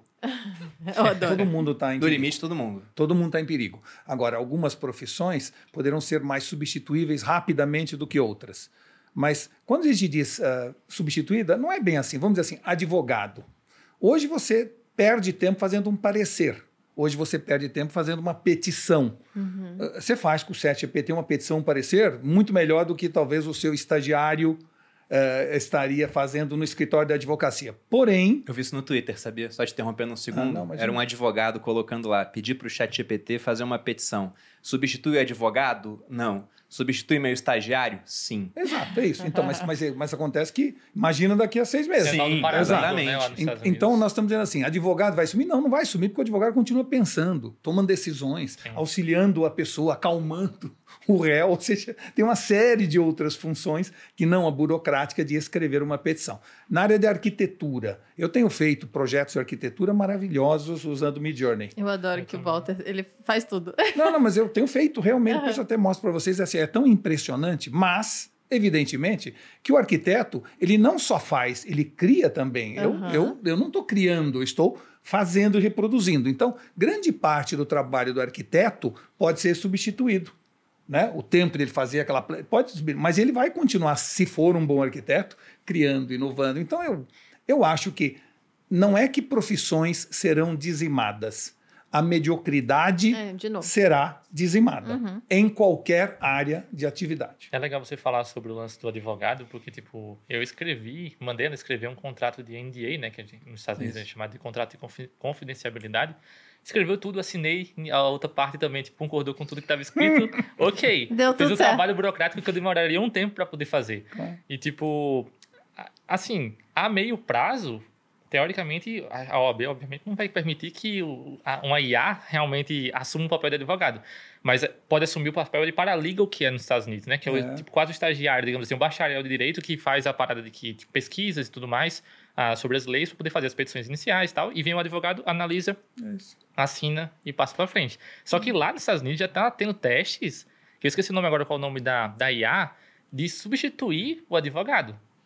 Entende? Então, tipo, eles estão fazendo o quê? Uma IA que ela praticamente faz toda a análise do caso da pessoa e vai pro tribunal. Então, eles estavam pagando um milhão de dólares para alguém que isso aí é legal nos Estados Unidos.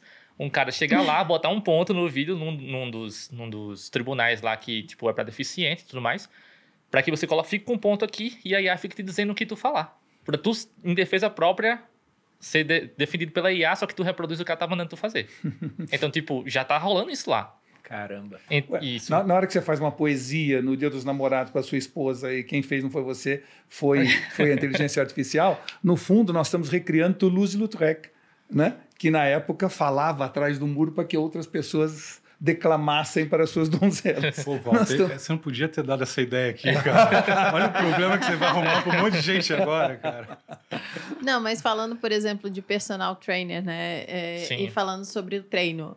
Sinceramente, eu treino há 15 anos. Eu sei fazer o meu próprio treino. E Sim. mesmo assim, eu tenho um profissional que vai quatro Sim. vezes na semana lá em casa e faz a gente treinar. Até Porque, é porque, diferente. Ela, ela, ela não tá fazendo só o treino, né? Sim, é uma coisa que vai além disso. Vai ela mais faz, uma. Vai, É. Bruno! Eu, Bruno, já terminou? É a próxima, é a última. Ela, não, vai mais três. E aí ela fica lá incentivando. Então, vai além disso, Sim, né? é, Ah, eu tenho várias amigas nutricionistas e, e uma delas estava nesse questionamento sobre o, o chat GPT. E essa em especial, que é a Marina Gorga, é uma profissional incrível.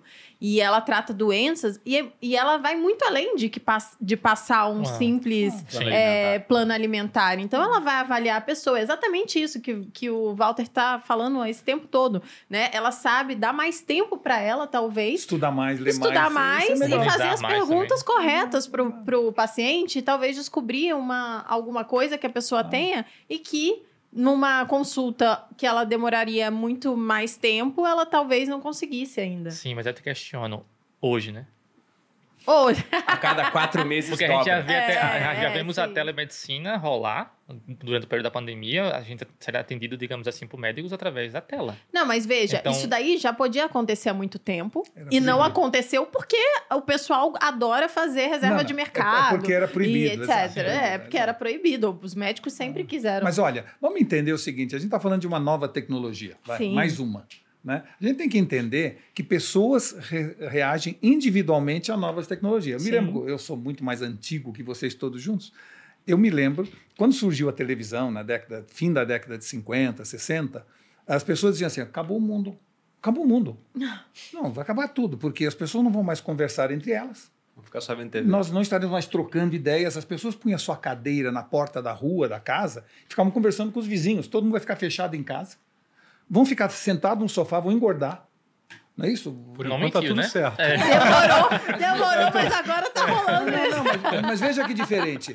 Paralelo a isso, ex- exatamente não está tudo certo, porque hoje eh, eu vejo cinco pessoas na sala, cada um na sua tela, conversando com várias pessoas ao Sim, mesmo sim. tempo. Sim, outra forma de É, comunicação. lógico. outras pessoas estão botando a esteira na frente da TV e fazendo o dobro de esforço porque estão se distraindo. Então, assim, não adianta a gente tentar adivinhar o que vai acontecer.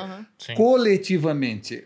Tudo vai acontecer individualmente. Cada um vai reagir de uma forma diferente, entendeu? E o resultado disso vai ser o mesmo quando Gutenberg fez a imprensa e disseram acabou o mundo. As pessoas não terão mais memória, não precisa guardar mais nada na cabeça. Está tudo escrito. É, eu já Então, vi paper que dizia é, é, qual era. É, como a gente engordou porque por causa do vidro elétrico. Porque você deixou de fazer isso aqui, né? exato. no vidro elétrico, Exato, você parou tem. de gastar Ou caloria. controle remoto que você É. parou de uma- Tem- tem- tem- Eu acho que é mais É uma fácil o milkshake que tá na outra mão. Tem até aquele, aquele filme, engordado do que o aquele filme de animação Wall-E, né? Que, tipo, não sei se vocês já assistiram. Isso eu não vi. Que tipo é um, acho que é da Pixar, se eu não me engano, que ele prevê o futuro, que lá é uma maquinazinha, em que os humanos vivem, digamos que num, acho que é num planeta, digamos assim, a Terra foi dizimada E aí, tipo, o pessoal fica só. É uma estação espacial. É, né? exato, Eles engordaram, Não faz nada, é carregado pelos, pelos, pelos cantos e, tipo, a máquina faz tudo. Então, tipo, isso é um futuro Deus que... livre. Mas, mas, mas o Spielberg fez um, um outro filme também recente, recente, que, sei lá, tem uns 7, 8 anos, aonde ele mostra a vida no metaverso. Né? Pessoas todas sem emprego, fruto já dessa... Jogador dessa- número um? Hã? Jogador número um? É, jogador número um é um exemplo bacana. típico Sim. de que talvez o, o Facebook tenha se equivocado no timing, mas lá na frente ele vai Sim. ganhar espaço, É. porque na hora em que todo mundo perder emprego, ou muita gente perder emprego, como nós vamos continuar produzindo aquilo que ele produzia, ele vai poder ter uma renda básica ou uma renda mínima Sim. porque a produção continuará. E você precisa que pessoas comprem para que você continue produzindo. Então, nós vamos dar dinheiro para pessoas não fazerem nada. E eles vão viver aonde? No metaverso. Porque no metaverso não custa nada viver, enquanto que se você tiver que se locomover, tem que comprar roupa, tem que comprar carro. que- Então, é assim, no fundo, nós estamos falando que, mesmo que haja desemprego em massa, que pode ser que ocorra ou ocorreria, seguramente nós vamos encontrar outras, Outras coisas. Imagina se nós, hoje que trabalhamos 8, 10, 12 horas por dia, tivéssemos quatro horas para voltar a estudar e descobrir novas profissões, novos insights. Como seria maravilhoso. Imagina, trabalha oito porque é o que eu recebo de dinheiro. Se eu conseguisse, com quatro horas, ganhar o mesmo que eu ganho com oito, eu dobraria o volume de emprego. E por que, que eu poderia pagar o dobro? Porque as máquinas estão produzindo. Não será metade da produção. E tem Mas muita gente fazendo isso hoje, cara. muita gente fazendo isso Tenho amigos por causa de teletrabalho, né? Os caras que antes tinham um emprego, agora tem quatro, tem cinco, Isso porque é o cara normal. se vira ali com quatro notebooks ao mesmo tempo Exato, e exato. vai trabalhando, né? Se a produtividade aumenta, você pode aumentar ah, o teu- os Seu seus ganho, ganhos, claro. por Sim. que não, né? Mas eu acho que o, o grande ponto é como é que você distribui isso, que é para não gerar o problema que a gente chama de assimetria de renda, né? Do mundo Claro. que a tecnologia também, também cria. É, Mas já, já temos uma gigantesca simetria. Exato. já temos, só que, inteligência. só Aumenta- que aumentar mais. aumentar, com, né? com o poder exponencial né, da, da- da geração de, de riqueza, essa distância pode aumentar. E, e aí, tributariamente, você redistribui. É, mas então, eu assim, acho tem que a- muitas coisas para fazer. Não, Não, fala tem, isso, mas- Walter. Não inventa. Não, não precisa inventar, isso aí já tá aí. Já tá. Exato. Mas não dá mais Não ideia. tem nenhum governo assistindo isso falando, meu Deus, nunca pensei nisso de taxar mais É, os exato. Como o Walter foi criativo nesse ponto. Não, já, já tá acontecendo. Mas o ponto é que, com essa evolução tecnológica, a desigualdade não vai ser mais só de renda. Vai ser até biológica. Porque você tá vendo o Elon Musk criticando, por um lado, a inteligência artificial, mas ele quer implantar chips no cérebro das pessoas, daqui a pouco você faz o, Neuralink, isso. o, o download do seu cérebro, fazer o upload em outro corpo, que é exatamente o seu, que é um clone, só que com 20 anos de idade, por exemplo. Você percebe o quanto que tá avançando rápido as coisas? É, pois é, o, o Harari, se eu não me engano, foi ele sim, no 21 Lições para o Século XXI. Ele fala que se alguém te fizer uma previsão do futuro e não parecer um filme de ficção, ela está errada. E ela vai estar errada de todo jeito, né? Porque a ficção vai por outros caminhos. Mas ele fala, o futuro vai parecer uma obra de ficção, Isso, para quem isso, estiver isso, observando agora, devido a essa evolução muito grande das IAs e, e de pro- e poder de processamento. E eu queria saber, o que está acontecendo que as pessoas não estão vendo ainda? Porque, como vocês falaram, aqui no Brasil, simplesmente a GPT explodiu e só se fala nisso. Mas o que, que tem mais nesse substrato que está chamando muita atenção lá fora, por exemplo, e não chegou aqui? Que, olha, isso aqui daqui a algum tempo vai roubar o holofote. Quais são as revoluções que estão vindo acompanhando esse processo de aumento do poder de processamento, inteligência artificial, etc.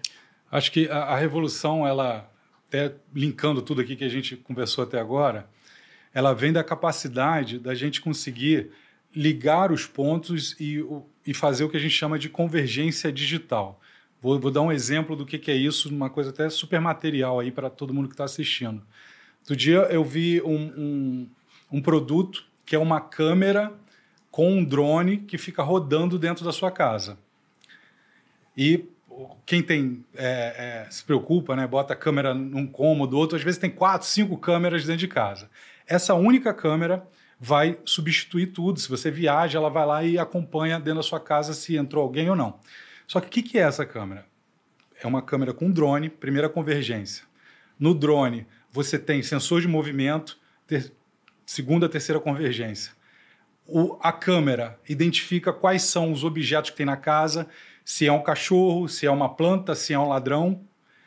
A conectividade dela já liga com o alerta no seu celular. Então, olha, olha quanta tecnologia você bota junto para uma solução que não existia. Então, para mim, o, o, o, grande pulo do gato que vai acontecer, ou vários pulos do gato, são essas convergências. E usando até o, o exemplo do, do, do chat GPT. Cara, o chat GPT é uma ferramenta que habilita um monte de profissões a fazerem Sim. diferente. A gente falou aqui de música, falou aqui de redação, falou de, de da, academia, do nutricionista, e tem mais um monte lá dentro que a gente ainda não descobriu. Programador. É, eu já uso uma ferramenta que o, o, meu programador, quando ele, não vai mais pesquisar na internet como fazer uma chamada de API, por exemplo. Ele escreve: quero fazer uma chamada de API. A ferramenta já traz o código dentro da ferramenta. Ele não escreve o código, aí dali ele modifica. Então, assim, tem, tem uma infinidade de coisas que dá para fazer. Só com essa caixa de Pandora que foi aberta, que é o chat GPT, GPT que a gente ainda não, não alcançou. E, e, e, isso aqui, para mim, vai vir como a, a, a, as grandes mudanças do futuro e que vem muito baseado no que a gente estava conversando, na, na, capacidade que as pessoas vão ter de fazer as perguntas certas, de aprender continua, continuamente. Uhum. Tive um outro exemplo esses dias, até falando de profissões aqui, que a gente também acho que o público está muito focado nisso. É, tem, tem uma, eu trabalho com uma equipe de, de BI, né, Business Intelligence, e aí eu contratei programadores, programadores, programadores, e aí a gente tem um programa lá de trazer o, o pessoal de primeiro emprego. E aí fui trazer uma menina de primeiro emprego que não tinha formação, nunca tinha trabalhado no mercado, tinha estava fazendo faculdade de filosofia. Mas a gente trouxe até numa, numa ação social ali para resgatar ela. Trouxe ela. Cara, a menina tem uma capacidade de aprender que ela está fazendo os painéis de BI muito melhor do que os programadores que já tinham experiência de mercado. Então, o que, que essa menina tem de diferente? É a capacidade de aprender, de ligar os pontos. Que volta, Referência que, que, volta, que volta de associação. Nosso, né? A nossa é. conversa anterior, quando tivemos aqui algum tempo atrás, nós falamos de nexialismo. Né? Falamos de como a profissão do futuro será nexialismo. Se você pensar que as empresas estão se transformando em ecossistemas, que os produtos estão convergindo diferentes tecnologias, nós vamos precisar cada vez menos de especialista ou generalista e cada vez mais de nexialista. Nexus em latim significa conexão, conectar as coisas. Uhum. Então, se eu pudesse dar um exemplo singelo, se no começo do século XIX um bom futurista trabalhasse, teria previsto a invenção do automóvel um bom nexialista teria previsto os congestionamentos. Ou seja, é importante você entender que o nexo que você gera entre vai ter um monte de automóvel, as pessoas vão morar mais longe, vão ter um horário para chegar no emprego, ele vai prever a conexão entre esses vários fatos, como ele deu o exemplo desse drone dentro de casa. Então, ser um nexialista, gerar nexo entre os fatos, as coisas e buscar essas ligações, esse, essas conexões entre tudo, eu acho que vai ser o profissional mais buscado daqui para frente. E é gozado porque até hoje, ou até pouco tempo atrás, nós condenávamos esta visão universalista, gestáltica, abrangente. Você queria alguém que trabalhasse há 30 anos naquele mesmo negócio, fazendo a mesma coisa. A experiência era melhor ou mais valorizada. Agora é ao contrário. Quanto mais múltipla for a pessoa, mais ela será valiosa num mundo de múltiplas possibilidades. Eu acredito assim, voltando um pouco para a questão do, de tu falar assim em relação ao que vai vir em seguida, que a gente não está prestando tanta atenção e está focado muito no chat GPT. Pegando um gancho do que tu falasse agora, o chat GPT é uma parada que, tipo, consegue te ah, como é que eu posso dizer, destravar possibilidades que tu não imagina. Por exemplo, essa semana eu estava com meu psicólogo né, na terapia, ele falou, ó, vou te propor um exercício. Já que tu fala tanto chat GPT no teu, no teu Instagram, vai lá e pesquisa ah, o que é que ele pensa a respeito disso eu estou te dando as minhas coordenadas aqui sobre o que de fato eu penso, agora pergunta a máquina o que, é que ela pensa. E eu me surpreendi, porque eu fui além do que ele me pediu. Eu cheguei, citei o caso e coloquei: eu quero que você me diga a perspectiva com base de Freud, com base de outros cinco ah, psicólogos famosos, né? Tipo, de doutrinas diferentes. E ele colocou: segundo Freud, ele acha que você faz isso, isso, isso, aquilo outro, por esse motivo, esse, esse outro. Segundo o outro, por esse, esse, esse motivo. E me deu uma capacidade de pensamento sobre mim muito grande. E foi uma máquina que me, me, me propôs isso, saca? E aí, tipo, eu paro um pouco e penso. Contadores também. Hum, vão mandar embora por exemplo. não, psicólogo não. Mas, tipo assim, ah, contadores, por exemplo, você pode basicamente colocar os dados lá, ele analisa os dados, te traz o resultado tranquilamente para você, que é um contador que não vai perder tempo fazendo um cálculo mais, porque a máquina vai fazer para você. Será que aqui no Brasil ele consegue? Que é complicado. Aqui no hein? Brasil É, não, não, dá. tem, tem, tem, a, tem a questão dos impostos e tudo mais. Mas que, se ela for bem é, treinada, provavelmente. Não, sim, a gente tá Então, sendo- tipo, o que eu trago um pouco pra cá é, tipo, o ChatGPT tá em, em voga. Ok, tem o Midjourney também que tá, tipo, não tá tão, tão falado assim quanto o ChatGPT, Mas mas é pra imagem só. É pra Midjourney? só imagem. imagem, só imagem. só que a gente tem a- o da Google, acho que, eu esqueci o nome agora, mas O era... Bard. É, tem o Bard do ChatGPT, mas tem o Fin, Finac, Finap, eu acho, se não me engano. Porque é tanto nome que você cria aquele fome em cima de você, né? Tipo, Fear of Missing Out, que é o medo de ficar de fora, que eu vejo muito futuristas também passando por isso. Porque é muita, muita, muita ferramenta brotando toda semana. Então você não tem como, digamos que, organizar isso nos seus pensamentos. Mas tem para você substituir a indústria do cinema. Por exemplo, Hollywood não vai passar a ser mais como é hoje. Por exemplo, tem a Runaway, que é uma ferramenta que te permite criar filme com base de prompt. Exato. Tu bota um texto, ele cria o cenário. Aí tu apaga esse poste que tá aqui nesse cenário. Ele vai lá e apaga. Tipo, para filmes, para imagens, para músicas. Se você começar a pensar em convergir, como tu falasse, essas ferramentas e começar a analisar de um ponto de vista mais criativo, como é que isso aqui pode me ajudar se eu juntar isso, isso, isso isso aqui? Tu tem uma ferramenta poderosíssima na tua mão. E aí eu entro naquele campo que eu te falei, que todo mundo vai virar empreendedor no futuro. Então a gente vai perder um pouco de espaço em outras profissões que são mais, ah, digamos que burocráticas, e vamos passar a fazer a máquina fazer aquilo pra gente e vamos virar como se fosse uma espécie de gestor. Na minha visão, né? É, eu, eu concordo com a sua visão, porque eu já estou vendo isso acontecer de alguma forma. Até citando um, um cara que eu conheci através de um livro feito pelo pessoal da Singularity, que é o, o Peter Diamandis. É o outro fundador. Isso. E até no último episódio que a gente fez junto, eu também comentei dele. Ele tem aquela visão dos 6Ds, né? Uhum. E aí um seguidor meu atualizou a visão dele. Ele falou, não, Bruno, na verdade são 7Ds. O que, que são esses 6Ds? Ele falava sobre como é um modelo de disrupção que acontece no mundo digital e numa sequência de palavras começadas com a letra D. Ele falava o seguinte, primeiro vem a experiência de pegar o que não é digital e digitalizar. Como, por exemplo, uma inteligência artificial. O segundo D é que o início do digital nunca é tão legal quanto o material. É a decepção. É eu entrar no chat GPT e perguntar da Guerra de Troia e responder errado. Eu pensar, que bosta. né?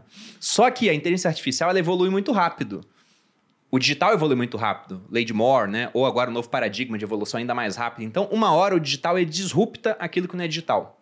E aí simplesmente vai embora. Foi, por exemplo, fotografia digital comparada à fotografia revelada em filme. Ela dominava, a Kodak criou a câmera digital, só que ela pesava 4 quilos e tirava fotos que pareciam aquele jogo Minecraft. Não quiseram desenvolver, passaram para frente, outros desenvolveram, disruptou e foi embora. A Kodak ficou pelo caminho. E por que, que fica pelo caminho? Porque não dá para competir. O digital ele desmaterializa. É uma Amazon que entrega livros usando um galpão, ao invés de alugar livraria em shopping, com um metro quadrado caro. Desmaterializou, você tem menos custo. Desmonetiza, cobra muito mais barato, ou até de graça. Sim. Ninguém paga para acessar o, o chat GPT.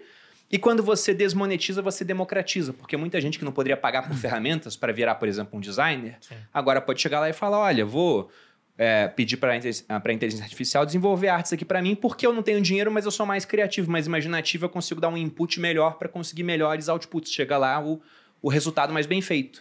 E se você tem essa democratização no final, mas você teve uma descentralização também, porque você não democratizou só o consumo, mas também os meios de produção. Sim. Então, por isso que um seguidor falou, não lembro o nome dele agora, né? Mas ele falou: ah, tem um sétimo D aí que é o da descentralização. Então a gente vai ter uma capacidade que nós não tínhamos antes de criar coisas que antes eram acessíveis para um grupo muito menor de pessoas, que tinham as ferramentas mais tecnológicas, E- e mais envolvidas. Isso começou com a impressora 3D, que ainda está num processo, Sim, né, que vai evolução. poder permitir que eu crie né, uma fábrica no quintal novamente, quer dizer, tudo, tudo vai e volta, tudo é circular, não é? Ou seja, é o yin yang prevalecendo sobre o mundo como nunca, né? E acho que, no fundo, ah, novamente, Nietzsche falava de pessoas de alma aristocrata e pessoas de alma escrava. E que naquela época, na época do Nietzsche, ele via claramente que tinha pessoas que esperavam que alguém fizesse alguma coisa e pessoas que tomavam para si a responsabilidade. É um novo momento nietzscheano de saber quem é que vai continuar esperando que alguém tome uma providência, defenda o, o, o emprego dele, né?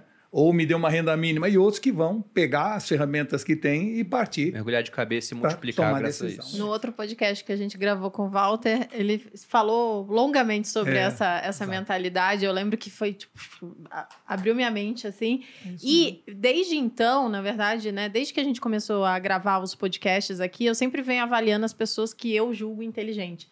E eu fico olhando para essas pessoas e pensando o que, que elas têm de diferente. E eu acho que é, o que eu- a conclusão que eu cheguei são pessoas que têm muito repertório e têm uma capacidade de linkar esses repertórios de forma brilhante, obviamente, né? Juntar os pontos. juntar os pontos. E no final das contas, quem que usa melhor o GPT? É quem é inteligente na minha visão, quem tem um bom repertório e consegue fazer um link de perguntas corretas que vai te trazer uma resposta totalmente diferente daquela que alguém já perguntou. Então, no isso final das contas, é exatamente isso. É ter repertório, né? Então, se você quiser ser um profissional, seja lá do que for, porque, por exemplo, eu posso hoje em dia usar o chat GPT para criar conteúdo no meu Instagram. Sem dúvida. Mas qual que vai ser a minha vantagem em relação a outra pessoa que está fazendo a mesma coisa? É que eu vou fazer perguntas diferentes daquela outra pessoa. É, e, E no connecting final- the dots. Exatamente. Né? Conectando os pontos. Exato. E aí, isso vai fazer toda a diferença no final das contas. Então, acho que a gente tem que usar, como o Walter falou aqui longamente durante todo o podcast, é usar a tecnologia a nosso favor e da melhor forma possível e de forma inteligente. Sem ficar com medo, né? De que Sim. ela fique à nossa frente. Isso. Eu fui conectando uns pontos aqui enquanto o Bruno estava falando, até do, do sexto, sétimo D de digital, descentralização, né? Porque você vai ver no livro, eu, eu, eu pego mais é, na questão da desmonetização, que você viu que você passou rápido por ela, porque o Peter Diamante também passa rápido, porque ele está nesse foco de crescimento exponencial. E o livro, eu detalho melhor o que é a desmonetização, principalmente para o momento que a gente está vivendo agora de tokenização da economia e Web3. Que isso aí eu não vou abrir esse portal aqui, porque senão a gente vai fazer outro podcast. É, na- Tá? no próximo. Mas, mas olha por essa ótica, conecta esse ponto aí, você vai ver no livro. Quando a gente falar de desmonetização, não só que a disrupção tira dinheiro de alguns mercados, mas que a desmonetização que está acontecendo hoje, ela é da própria moeda fiduciária do governo pelas relações ponto a ponto com a tokenização. Legal. E isso está assim, tá subentendido nos seis Ds e aí eu detalho melhor. Pô, aqui o livro que o Eduardo me deu, Economia Exponencial. Lerei, viu? Maravilha. Vou ler o livro, quero saber bastante sobre isso. Bom, pessoal, vamos ficando por aqui. É, senão a gente vai Nossos falar convidados têm hora também, sobre né? isso, né? Mas é um assunto muito denso, espero que tenham gostado. Deixem comentários, inclusive, se gostaram, se querem outro episódio sobre algum Exato. tema mais específico. E como que as pessoas que estão assistindo conseguem aprender mais com vocês? Onde elas os encontram em rede social? Eduardo Ibrahim vai me achar em todas as redes sociais, um monte de artigos, se botar o meu nome lá, Eduardo Ibrahim Singularity, no Google também vai achar. A gente tem um programa completo de economia exponencial que está no site da Singularity University. Então, quem quiser eh, se engajar e saber mais sobre o assunto, só seguir a trilha do programa. E vai ser um prazer. aí. Todo mundo que quiser se conectar, mandar perguntas, eu estou sempre disponível. Certo. Quem quiser me encontrar é só procurar no Instagram, no TikTok, arroba UXSPIDER, o X-Spider. E eu quero ah, dar um presente para o pessoal que está assistindo aqui, que vocês vão no último, na última postagem que eu tenho no Instagram lá e coloquem que vem- vieram dos sócios, né? Escrevam, sócios e vocês vão receber ah, gratuitamente um curso básico de chat GPT para quem quiser já começar a iniciar a Olha. estudar mais sobre prompt, sobre ah, como essa ferramenta pode melhorar a tua vida. É, alguns choram, outros vendem lenços. Eu tô lá revoltado, tô, vou perder meu emprego. Já O cara lançou quero. um curso sobre como ficar mais produtivo Como perder seu emprego mais rápido. Como arranjar outro emprego, né? E você, Walter? Bom, eu, como sou mais antigo que todos, eu busco a Walter Longo, que eu fui um dos primeiros a entrar né, no LinkedIn, no Instagram, no Facebook. Então, tá fácil me achar em todos eles, menos no TikTok. Não tá Ah. dançando ainda, não? Tá Não, dançando não tô, ainda. Menos no TikTok. Não consigo.